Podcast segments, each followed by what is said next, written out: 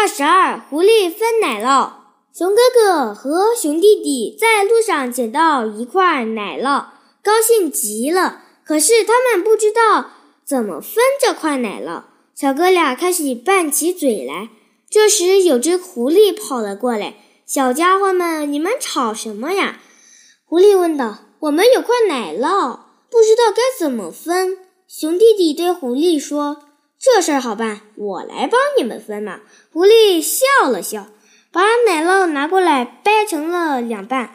你分的不匀，小哥俩嚷着：“那半块大一点儿。”狐狸仔细瞧了瞧掰开的奶酪，说：“真的，这半块是大一点儿。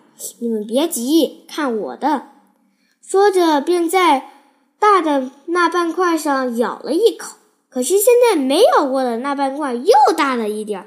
两只小熊又嚷了起来，于是狐狸又在那半块上又咬了一口，结果第一个半块又大了一点。狐狸就这样不停地咬着两块奶酪，咬着咬着，奶酪全被它吃光了，一点儿也没剩下。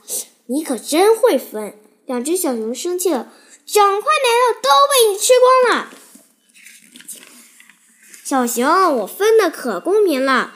狐狸笑着说：“你们谁也没多吃一口，谁也没少吃一口。”故事讲完了，晚安。